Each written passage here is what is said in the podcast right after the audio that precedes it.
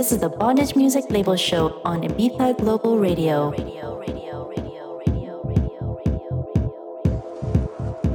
Braverman stood for you. Said, darkies. This one's smart, capable. Sure. But that is not what I'm seeing. And I appreciate the opportunity.